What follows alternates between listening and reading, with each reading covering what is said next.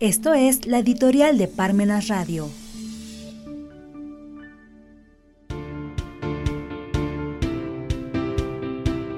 Vigilar a la víctima. El modelo de la guerra contra el delito se concentra en delincuentes que violan la ley en forma voluntaria, más que en las condiciones que favorecen las conductas delictivas. Jonathan Simon. Una de las obras más emblemáticas respecto de la forma de gobernar, particularmente en Estados Unidos, es la del investigador Jonathan Simon, que sostiene, el ciudadano norteamericano estaba acostumbrado desde hacía tiempo a una barbarie organizada. El derrumbe de las torres fue apenas la última y más letal de una serie de espectaculares escenas de violencia ocurridas en los centros de las principales ciudades del país desde que en 1963 el presidente Kennedy fuera asesinado en Dallas con un rifle comprado a vuelta de correo.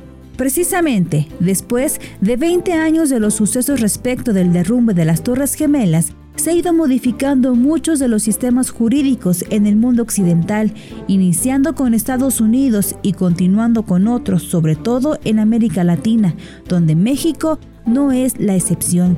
Basta recordar las leyes norteamericanas de octubre de 2001, en las que se establecieron regulaciones inmediatas para tratar de evitar otro desastre como el de las Torres Gemelas, disposiciones extremas como la vigilancia a extranjeros que acuden a las bibliotecas de ese país para que las autoridades policiales puedan saber qué libros consultan, lo que evidencian que las leyes de vigilancia a la población siguen incrementando, sobre todo con la ayuda de los sistemas tecnológicos de la comunicación, cuya capacidad está sobrada.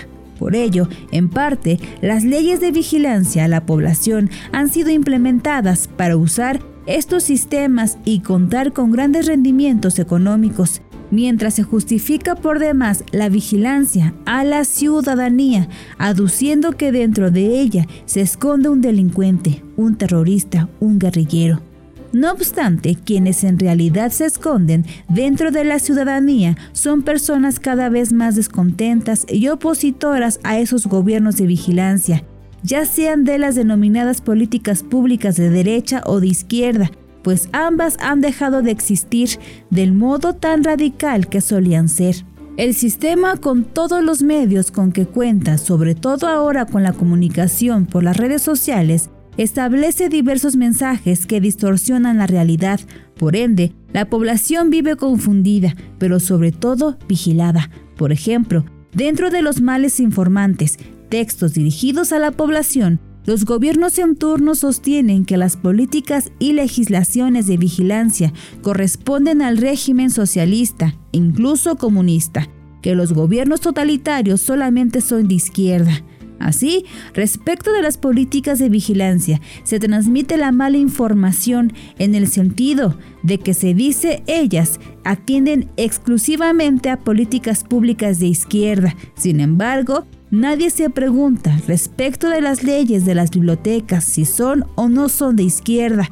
Tampoco nadie se cuestiona lo que sucedió en los tiempos de Franco en España o del Estado Novo de Portugal, ni menos sobre el nazismo pero ninguno de ellos fueron políticas públicas de izquierda, ni nada que se le parezca. No obstante, sí fueron sistemas estatales de una durísima vigilancia y persecución a la población. Por ende, no debemos confundirnos ni pensar que cuando se habla de vigilancia se alude exclusivamente a la izquierda. Esto no es así. Ya no se puede sostener que la actual China es un país socialista, sino que goza de un capitalismo de Estado. Sin embargo, basta con analizar las leyes de vigilancia de ese país o incluso las restricciones a la población de piel oscura en Sudáfrica, que tampoco es un país socialista.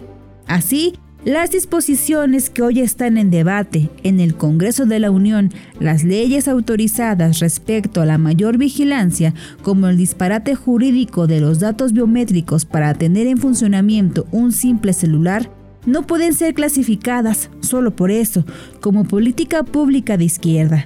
Hay que tener mucho cuidado cuando se dice eso, sobre todo ante foros de generaciones de jóvenes e incluso en las charlas de un café.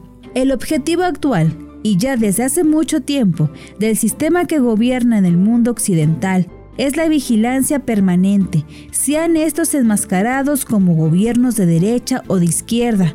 Lo preciso es vigilar a la población, en particular vigilar a la víctima.